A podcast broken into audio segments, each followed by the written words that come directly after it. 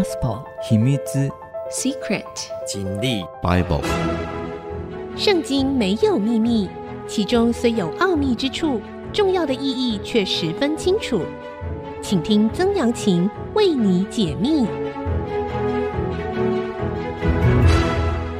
这里是 IC 之音主客广播 FM 九七点五，欢迎您收听《圣经没有秘密》，我是说书人曾阳晴。这个节目呢，同步在 Apple 的 Podcast、Google 的 Podcast 上架。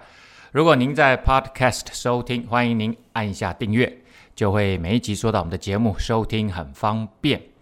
好的，上一次我们的节目呢，把这个约拿先知的故事说完了。我们说他是先知约拿奇遇记啊，啊，那为什么会说到约拿呢？因为之前我们说到了以色列分裂为南北两国，在君王时代啊，北国称为以色列，当时等于算是已经在以色列第四王朝的末端了哈。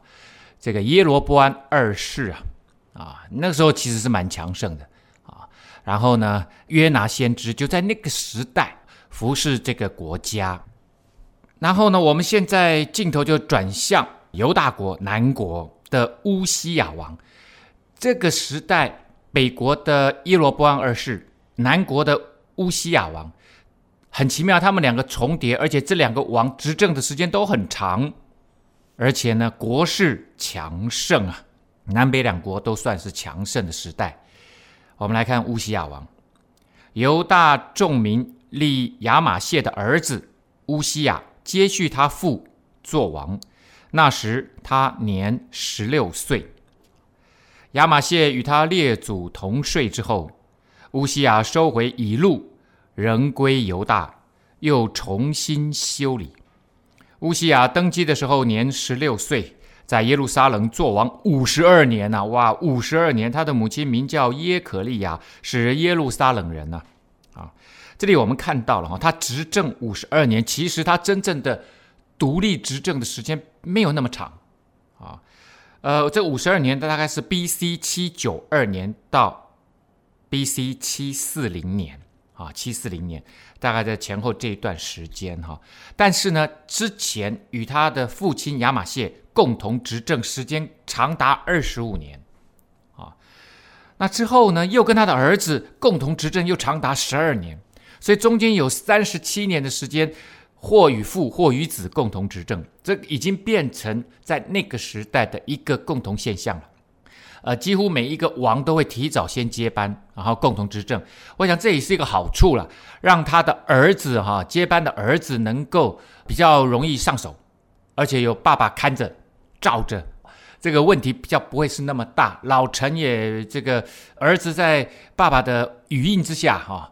跟老臣之间的相处也，你可以慢慢建立起默契，比较不会像所罗门那个时代，所罗门王这个一死啊，结果儿子呢就跟老臣呢之间产生了非常大的矛盾，所以他真正亲自执政的时间大概只有十五六年。那他这边讲到乌西亚收回以路，人归犹大啊，Elot 啊，Elot 这个地方呢是在呃雅卡巴湾啊的湾头在那里啊的一个海港。这个之前呢，曾经属于过以色列啊，在南北两国还没有分裂之前呢，所罗门所建立的一个海港。那这个海港呢，当然是负担着重要的贸易任务哈，呃，往非洲、往印度的贸易大门啊，所以是阿拉伯地区一个很重要的港口。那个时候，所罗门算是以色列。当时最强大而且最富裕的时代哈，特别是他他在贸易上面做得非常的成功哈。好，乌西亚行耶和华眼中看为正的事啊，在南国的君王这个大卫王的世系一直下来啊，那大部分的王都愿意遵行耶和华眼中看为正的事情啊，这是一个好处啊，这是一个好处，效法他父亚玛谢一切所行的。可是呢，中间当然有一两位、几位了哈，没有遵行神的旨意啊，或者是他们有遵行神的旨意呢，但是啊，都是为德不足啊，啊，这是这不容易啊，真的是能够守到生命的中的最后一刻啊，没有那么简单，常常在生命中的最后几年呢，然后跟上帝的关系就变得不好了。通晓神末世撒迦利亚在世的时候，乌西亚定义寻求神。显然，这个撒迦利亚呢，是一个类似先知顾问，而通晓上帝的末世啊。啊，他知道，诶，上帝在启示什么东西的。他这时候必须跟乌西亚王说。乌西亚王呢，也常常来求问他的意见。所以，撒迦利亚像是君王的一个先知顾问，很像大卫王在世的时候，他的好朋友拿单一样。啊，拿单也是他的先知顾问啊。他寻求耶和华，神就使他亨通啊。指乌西亚王哈，他出去攻击非利士人，拆毁了加特城、亚比尼城和雅什图城。在非利士人当中，在雅什图境内又建筑了一些城。可以看得出来，非利士现在的国势已经没有办法跟犹大国抗衡了。啊，之前以色列人的传统的世仇，菲利士人，这时候他们的势力已经完全就没落了啊，没落了。他把这个什么加特，这个我们都知道，菲利士人有五大城市啊，加特城啊、亚实突城啊，通通都毁了，还把城墙都给拆了。那个时代啊，大部分都是旷野，建筑起来城墙就代表这个城是一个蛮大的城啊，而且有很重要的军事意义啊。所以他还在亚实突城内啊，也还盖了自己盖的属于他的城啊。啊，就知道说，哎，乌西亚这个时代，犹大国南国犹大国的军事力量还是蛮强大的。神帮助他攻击非利士人和住在孤尔巴力的亚拉伯人，并米乌尼人。啊，所以其实四围的敌人他都互相去攻击他们，而且是特别指明了是神帮助他去攻击这些敌人。所以，当你愿意行走在神的旨意当中，行走在神的道路当中。上帝他可是非常乐意、非常乐意来帮助神的儿女来战胜仇敌的。于是呢，我们看到了乌西亚王呢，他往南扩张，往西扩张啊。为什么呢？因为很简单，北方耶罗波安二世极其强盛啊，所以呢，他没有能力向北挺进的时候，所以他就向南经营啊。亚门人给乌西亚王进贡，他的名声。传到埃及，因为他甚是强盛啊。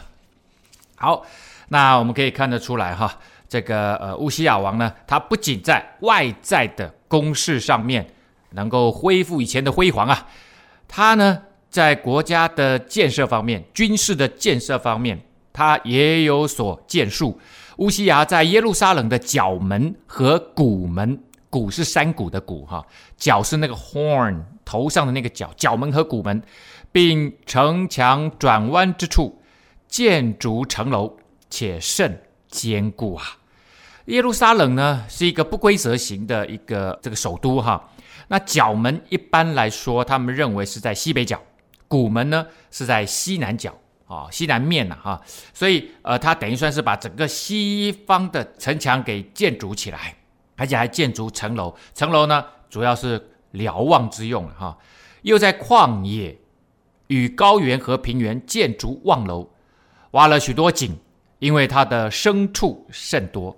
那这句话呢，原文其实这样子理解有一点点复杂，怎么又是旷野，又是高原，又是平原，然后呢又建望楼，又挖井，又牲畜甚多，这个哎很难理解。其实应该是这样，又在旷野建筑望楼，因为旷野敌人来攻的时候啊，你的部队远远就能够看见敌人攻来，所以那个地方建瞭望台才是有用的，建筑望楼。然后呢，在高原和平原挖了许多井，因为它的牲畜甚多，而这牲畜需要水嘛，啊，有水才有畜牧业，也才有农业啊。又在山地和佳美之地，有农夫和修理葡萄园的人。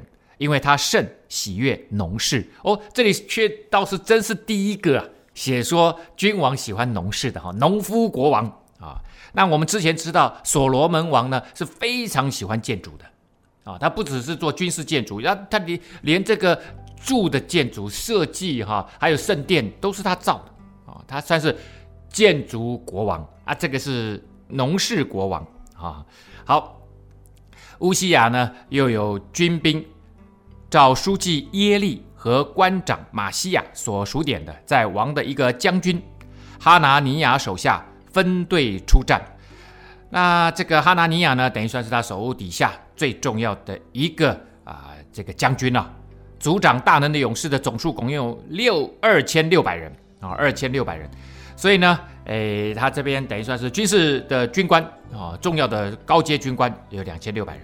他们手下的军兵共总共有三十万七千五百人，都有大能，善于征战，帮助王攻击仇敌。他的常备军队呢有三十万啊，看起来还不少了哈。但是，跟之前的君王比起来哈，其实呢已经相差甚远了，相差甚远。那因为他的常备军哈极其强盛，所以能够抵挡在 B.C. 七四三年的亚述提格拉庇列色三世。啊，西侵的武力把他挡在那里。好，那他怎么样经营他自己的军队呢？我们休息一下，稍后再回到节目的现场。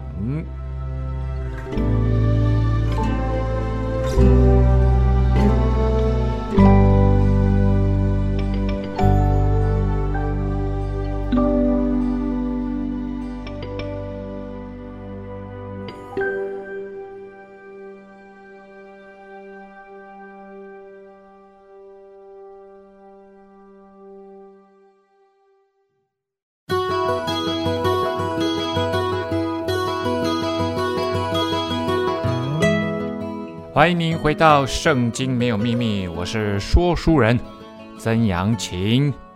好的，我们呢继续要来跟大家分享的呢是这个呃乌西亚王啊，犹大国南方的这个乌西亚王。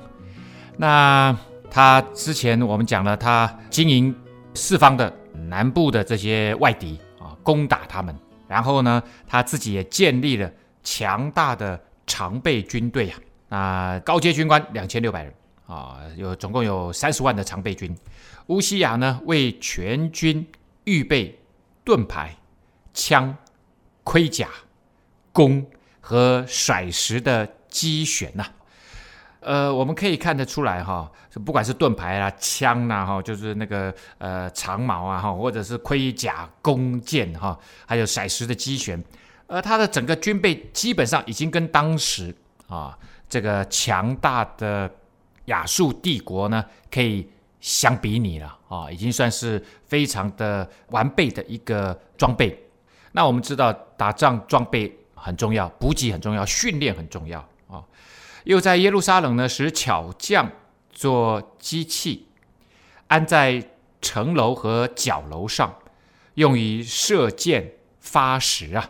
啊，那这边就已经讲的是射箭发石，所以它应该是一种新式的弹射装备啊，安在城楼和角楼上，从高处往下射，像飞弹一样啊，像飞弹一样，当然是啊，把石头当做是他们的武器呀，啊，也可以，当然安装这个东西呢，也可以保护弓箭手的一个屏障啊，一一定什么都就做得很好。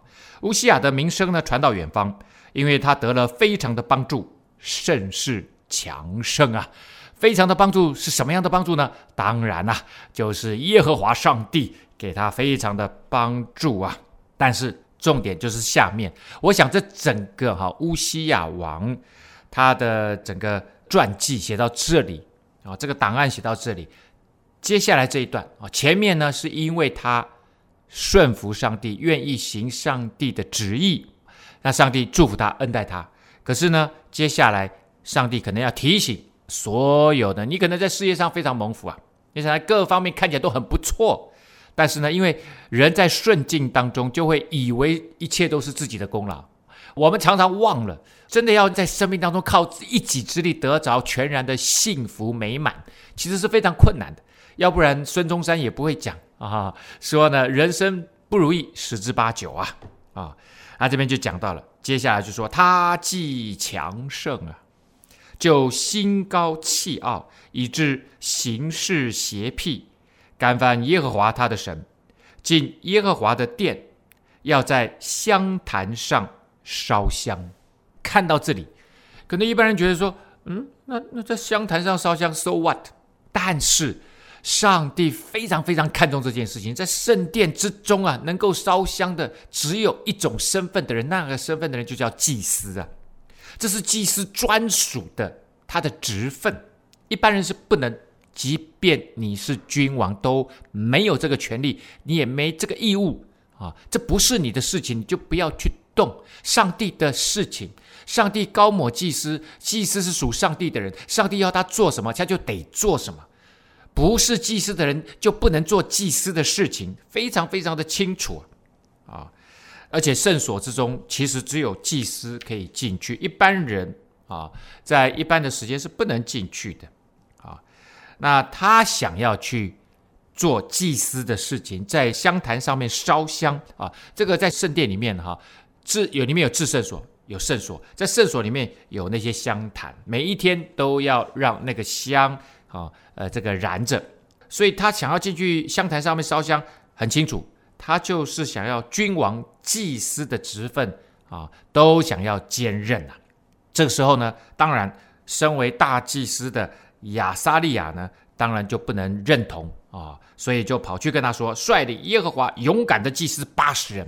啊，要跟君王对抗，因为在以色列这个国家，他们认为神权是高于王权的，王权是由上帝所赋予他，所以呢，君王要被高抹，高抹就是属于，就他的权力是来自于上帝，天赋王权呐、好，那就跟随他进去，祭司呢进去啊，要对抗他，他们就阻挡乌西亚王，对他说：“乌西亚。”给耶和华烧香不是你的事情，乃是亚伦子孙承接圣职祭司的事。你出圣殿吧，因为你犯了罪，你行这事，耶和华必不使你得荣耀。啊、哦，祭司讲的非常清楚，这不是你的事情，你赶紧出去，因为你进来，你说烧香犯什么罪？当你行的事情不是上帝的旨意，当你的生命与神隔绝，就进入了一个犯罪的状态。这时候他做了神不要他做的事情，这就是犯罪啊！而犯罪不一定是偷钱呐，啊，不一定烧杀劫掠才叫犯罪。做了上帝不允许你做的事情，其实就是犯罪。这里我们当然还可以再探讨一下哈，乌西亚王为什么要在香坛上面烧香？可能的原因，第一个我刚刚讲了，他想要兼任君王跟祭司的职分，为什么呢？因为当时在埃及和近东地区的其他国家的君王其实都是这样的，也就是他兼任王位和祭司的职任啊。你看看那个法老王，法老王还自认自认为是神呢。那也许乌西亚王是这样被影响了，想跟他们一样身兼二职啊。这个是我觉得是比较远的推断，因为其实近东地区的这些君王身兼二职也不是今天的事情。你也没看到之前的君王想要干这样的事情。我觉得，我觉得真正的原因呢、啊，很可能是乌西亚王觉得他自己已经是一个非常近前的君王了，他很爱主啊，所以他这么蒙福啊。他觉得他想跟犹大国或者是以色列国最伟大的两位君王大卫和所罗门一样，他认为大卫和所罗门都曾经做过大祭司的职务，诶，他完全误解了啊。他尝试想跟他们两位一样，试图也成为伟大的君王。如果真的是这样，那因为我们知道，因为圣经没有记载真实的原因，乌西亚王为什么要这样做？但是如果真的是这样，那么显然他误解了大卫王和所罗门王所行使的大祭司职务的这个性质。哈，大卫王和所罗门王实际上只管整个宗教仪式的。像排列啊，或者在圣殿奉献礼上面的奉献的祷告而已，他们都是只做祷告而已。真正祭司做的烧香放陈列饼啊，哈，然后这个呃呃献祭，这个他都没有做，他只做那个祷告而已。大卫王，他从来没有侵犯过祭司所专有的在祭坛上敬拜、出入圣殿所有这些事情的特权。你有看过大卫王有进至圣所吗？啊，当然，大卫王那时候圣殿还没盖哈，但是他不会进去的啦，啊，不管是什么理由啊，但是这都可以看得出来，乌西亚王是因为他内心的傲慢，以至于他要去做这件事情，那么蛮恐怖的哈。啊，你看看祭司他这些祭司长啊，或者是大祭司，就带着八十个祭司去拦阻他，哇，这个需要很大的勇气啊。乌西亚就发怒，手拿香炉要烧香。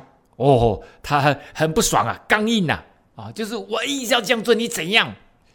他向祭司发怒的时候，在耶和华殿中香坛旁众祭司面前，额上忽然发出了大麻风。你看看这个 timing，这个时间多么多么准啊！而且要发在额头上，为什么？你发在肚皮上面，人家看不到啊。发在额头上，一下子就发现了。你自己不知道，对方知道。犯罪人也是这样，你自己好像都不知道，大家都知道啊。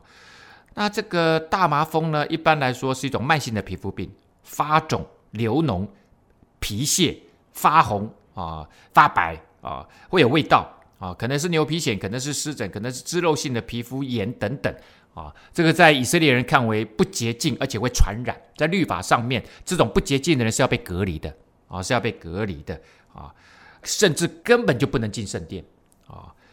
大祭司亚撒利亚和众祭司观看，看见他额头上发出了大麻风，就催促他赶紧出殿。他自己也急速出去，他知道他。长大麻风，他不洁净了，神在惩罚他，因为耶和华降灾于他。乌西亚王长大麻风，直到死的那一天，因此就住在别的宫里面啊，因为因为他要被隔离嘛，所以他就跟我们今天隔离政策一样啊，疫情来了啊，COVID-19 一样，你要隔离，要不然你会传染给别人，而且这不光是不洁净就会传染给别人啊，谁跟你接触谁就会不洁净，还还不一定讲是病传染啊，与耶和华的殿就隔绝了。他儿子约坦管理家事，治理国民。我们之后，我们刚之前也想了，乌西亚王他在最后十几年跟着他儿子约坦，啊，共同执政啊。好，我们休息一下，稍后再回到节目的现场。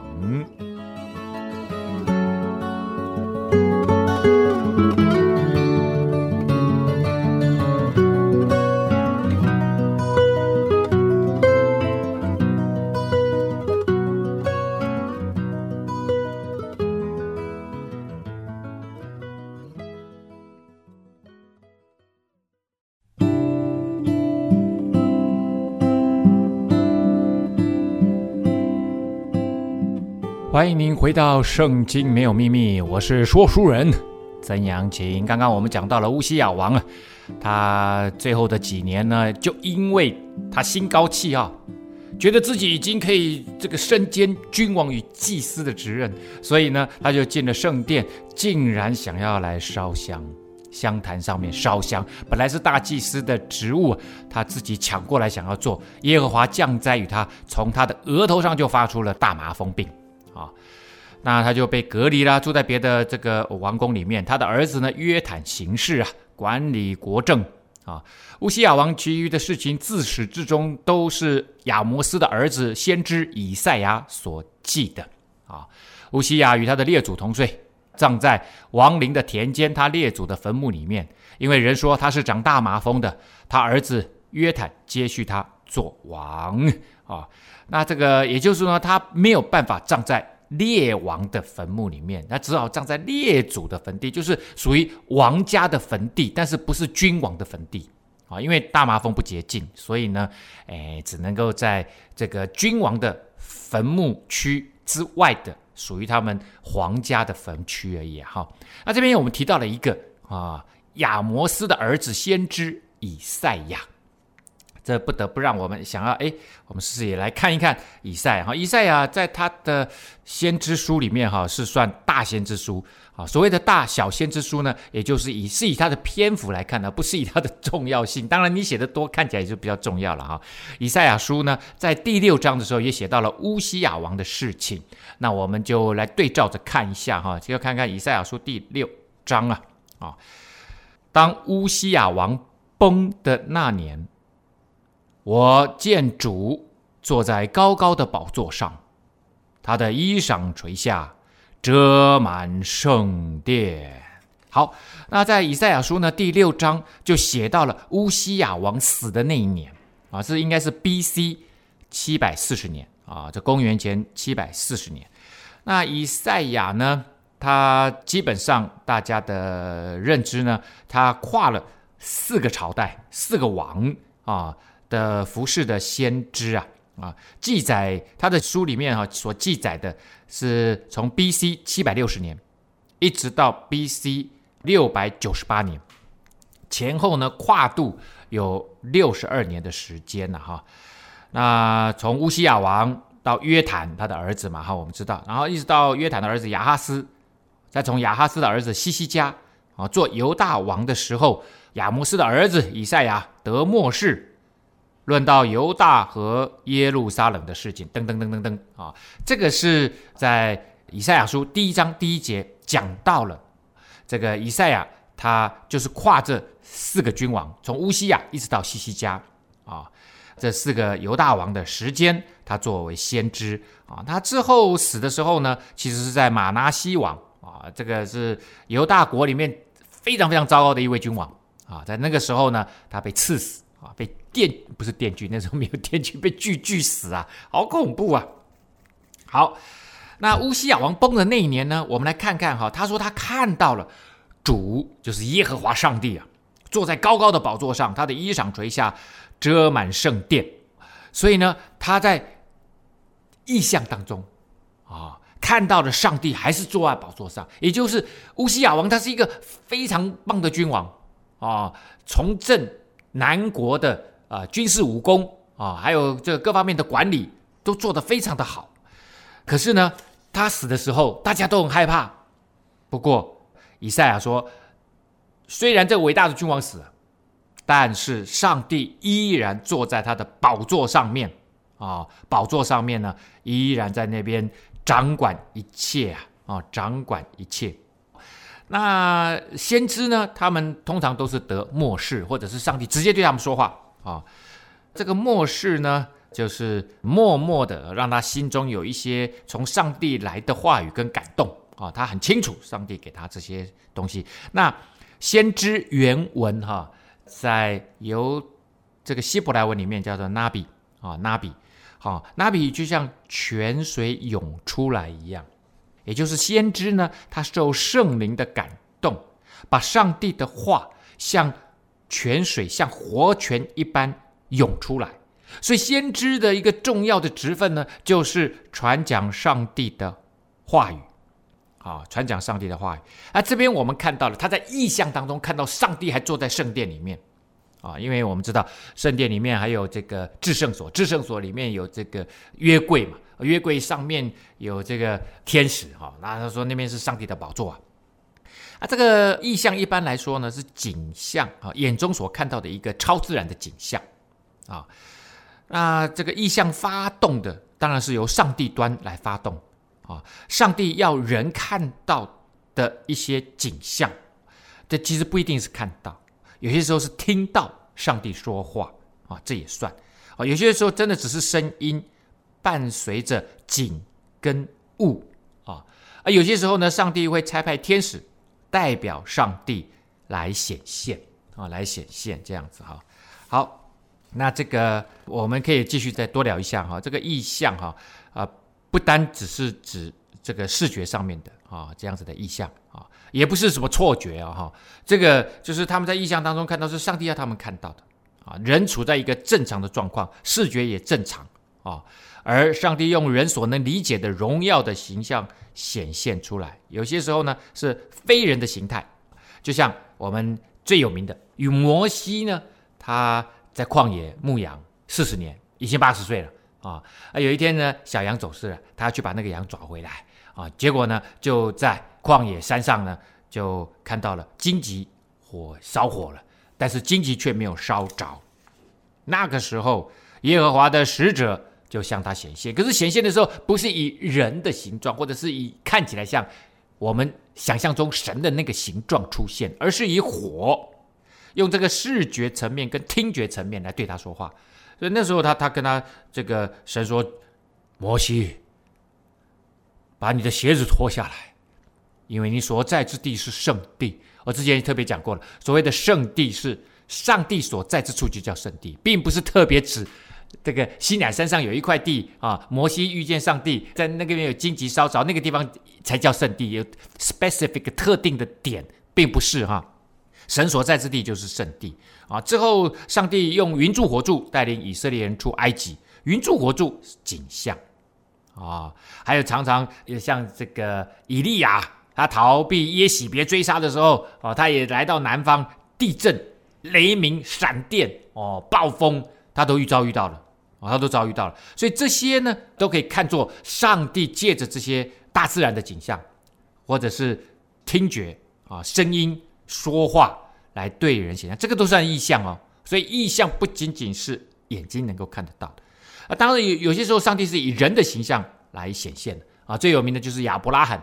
啊，他有一天在他在在他的营地呢，就发现有三个远方来的人啊，他就接待他们，就没想到他们就是神的使者，代表上帝出现。那上帝是不是真的长得跟人一样？我们不知道，但是他会用人可以理解的方式，用这样子的形象来出现啊。那上帝也在西乃山上啊，向摩西显现，向亚伦、拿达、亚比户显现啊。他们看到神，却没有受到任何的伤害。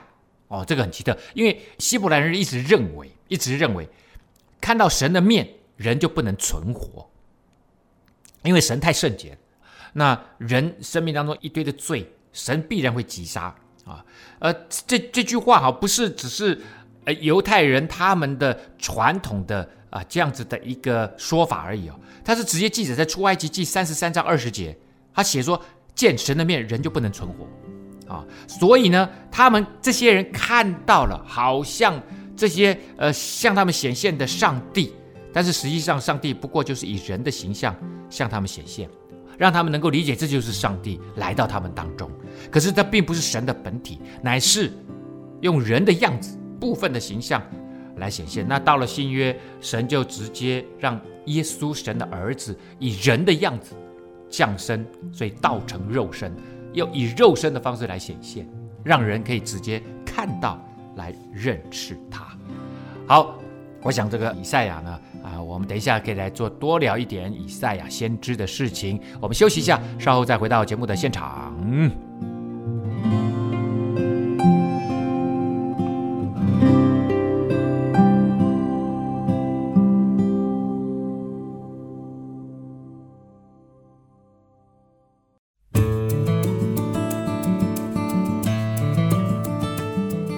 欢迎您回到《圣经没有秘密》，我是说书人曾阳晴。刚刚我们讲到了先知以赛亚在乌西亚王那个时代呢，他服侍犹大国啊，他跨度很大哈，六十几年记录在先知以赛亚书里面啊，然后又跨了四个王，一直到西西家王啊。好，我们接下来继续往下看，其上有撒拉弗四立，撒拉弗呢，Saraph 啊，Saraph。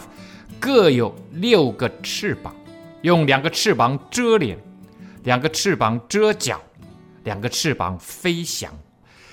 那呃，这边有有一些所谓的沙拉佛是啊，那这是一个服役的灵啊哈，它这个样子蛮奇特的哈，六个翅膀，哇！你看我我们各种想象就是什么动物啊，或者是什么东西，天使啊，那有两个翅膀就不得了了，六个翅膀啊，上帝蛮有，真的是很有创意啊。两个翅膀遮脸啊，有一种说法是因为他们不敢看见上帝的荣光，所以就遮住他们的脸啊。两个翅膀遮脚啊，为为等于要谦卑呀啊。然后呢，两个翅膀在那边飞翔，那算是一种非常特别等级的天使吧啊。如果我们这么讲啊，那是因为 Saraph 哈，它原文是燃烧的意思。啊，这应该算是一种超自然生物的形象显现，而这种超自然形象的生物呢，然后服役的灵呢，在圣经里面，通常它都是一种合成的一种样子，不管什么狮的脸呐、然后什么身体啦，哈，就是蛮奇特的。那沙拉佛一般来说，它是有翅膀的蛇的样子。这些生物呢，一般来说与火是有关的啊。等于算是一种火蛇了，那火呢，当然会带来洁净啊。等一下下面就会看到啊。那这个原文呢，沙拉佛 （Saraph） 啊，它是 fiery snake 的意思，在民数记里面也记载到沙拉佛，但是呢，这里当然跟这边服侍上帝的这样子的一个奇特的灵哈的存在是不一样的。在以色列人在旷野的时候，因为很想吃美食嘛，不想每天吃淡而无味的玛纳，所以呢就跟上帝抱怨。哦，上帝非常生气，就让火蛇进入他们当中，然后后来咬死了很多人，啊，咬死了很多人。所以这个火蛇是一种在沙漠地区的极毒的一种蛇。但是呢，呃，在这里一样是同样一个字，fiery snake 啊，但是呢，却是指着一种服役的灵啊啊，服役的灵啊，护卫神的宝座，不让那些不洁净的人洁净啊。那这个沙拉佛呢，意思就是说，他他是这个带着六个翅膀哦，可是它跟火是有关的啊，也就是它代表一种洁净，把不洁净排除在外。那这个沙拉佛呢，他们就彼此呼喊说：“圣哉，圣哉，圣哉！万军之耶和华，他的荣光充满全地呀！”圣这个意思呢，原本的意思就是 separate 啊，就是分开的意思啊。那把不洁净、罪恶的事情分开出来啊，那也就是我就像如果一个信徒。他要圣洁的话，他就必须与世俗的价值观、世俗的这些行为分开来，要过一个属上帝旨意的生活，这样才会圣洁。好，当你过一个属上帝旨意，你就要知道上帝的旨意、上帝的心意，被上帝所使用的生命的时候，跟上帝产生的极深的连结，与上帝发生的关系，这个就叫圣洁。啊，圣洁不一定是要很干净啊，洗得很干净，那个叫圣洁。哦，肮脏不是的，圣洁原来的意思就是与神连结，跟上帝发生关联，你当然就会跟世俗的一些想法、看法、价值观分开了，那种罪恶的行为分开了，那个叫圣洁。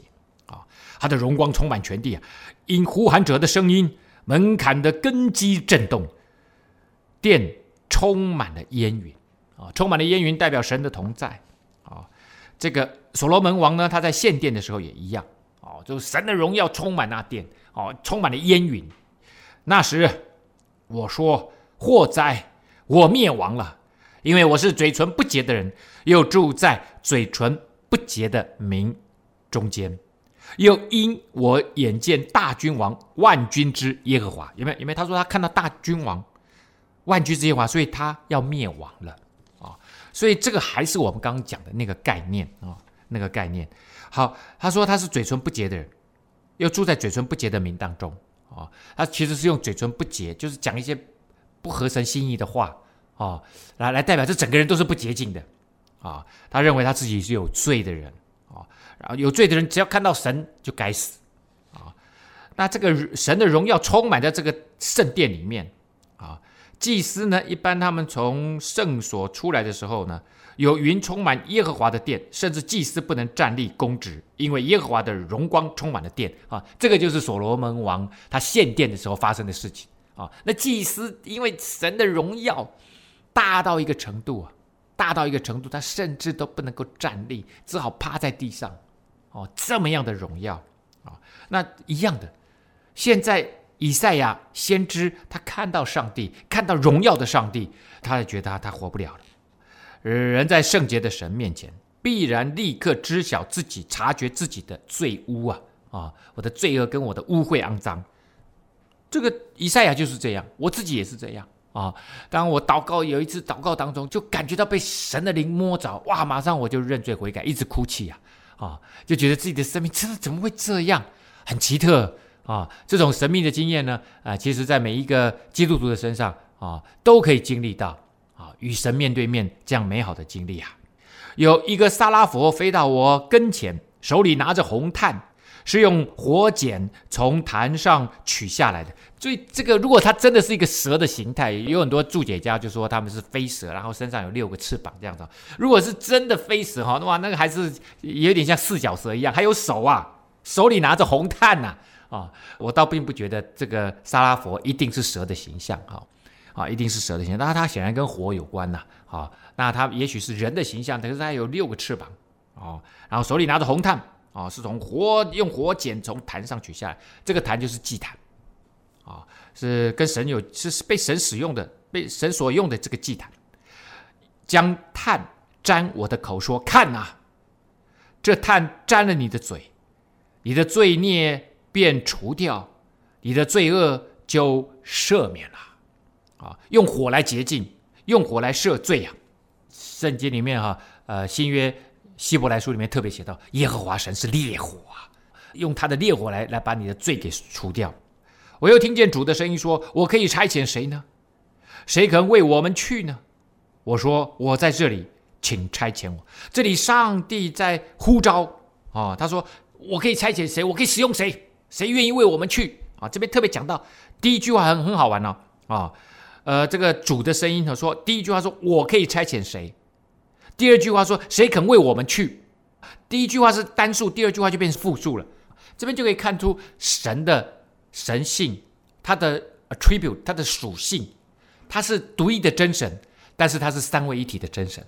啊，所以他常常会自称我们啊，我们呃，在创世纪里面呢，神就说我们要照着我们的形象，照着我们的样式造人啊。神他自己说我们，我们，我们啊，那蛮奇特的。所以，我们人是按着神三位一体的形象造的哦，这蛮蛮奇特的啊。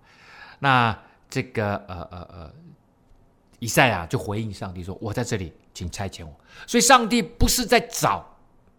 有能力、有才能的人来服侍他，来被他用。上帝在找一个愿意去的人。你只要愿意回应上帝，说：“上帝，我在这里，请你使用我吧。”啊，上帝就会使用那个愿意的人，然后他就会训练、造就那个人，让那个人合乎他使用啊。他说：“你去告诉这百姓说，你们听是要听见，却不明白；看是要看见，却不晓得。”那听当然可以听得到啊，可是却不明白为什么呢？就当耳边风嘛，就不相信嘛，左耳进右耳出嘛。哦，神知道犹大的百姓不愿意顺从上帝，心越来越刚硬。在犹大国的越来越后面的这几个君王哈，状况都越来越差啊，每下愈况，每况愈下，厌弃神的真理啊。神继续说：“要使这百姓心蒙脂油啊，耳朵发沉，眼睛昏迷。”恐怕眼睛看见，耳朵听见，心里明白，回转过来，便得医治啊！他说：“这些百姓啊，好像心呢、啊、蒙了脂油呀，悟性都迟钝，耳朵发沉，听都听不到，眼睛昏迷，看看不清楚。”这边的意思哈、说恐怕眼睛看见，心里明白，耳朵听见，他们就回转过来，就得到神的医治啊！好像上帝很害怕他们得救得医治。这里。不是上帝害怕他们，恐怕是他们自己恐怕，就是这个百姓啊，犹大的百姓，以色列的百姓，他们好害怕自己眼睛看见，耳朵听见，心里明白，回转过来就得医治。他们连得医治他们都不想，就是他们刚硬到一个程度，就不愿意听啊。神已经讲的这么清楚了，他就不想得医治啊。就好像使徒行传二十六章二十八节，这个保罗。跟亚基帕王哦，哇，一直讲，一直讲，一直讲，让他信耶上帝啊，一直做见证啊。最后亚基帕王就跟保罗说：“哎呀，你想这样劝我，几乎让我也做了基督徒了。所以他不想做基督徒。你即使你保罗讲的再多，他都都说你不要再讲了，你再讲下去，我都要当基督徒了。”啊，当然保罗是因为他很有口才。这里也是一样，以赛亚讲下去，这些百姓都好怕他们，最后就听了。不想听就不想听。所以人如果不想听，你怎么说都没用。所以呢，最后以赛亚就说：“主啊，这要到几时呢？”然后上帝说：“直到城邑荒凉，无人居住，房屋空闲无人，地土极其荒凉。”这就是上帝给最后犹大国的审判。今天节目呢，到这个地方要告一个段落啦。如果你一直刚硬抵挡上帝，最后的结局就是这样荒凉。好，圣经没有秘密。呃我们的节目下次再见。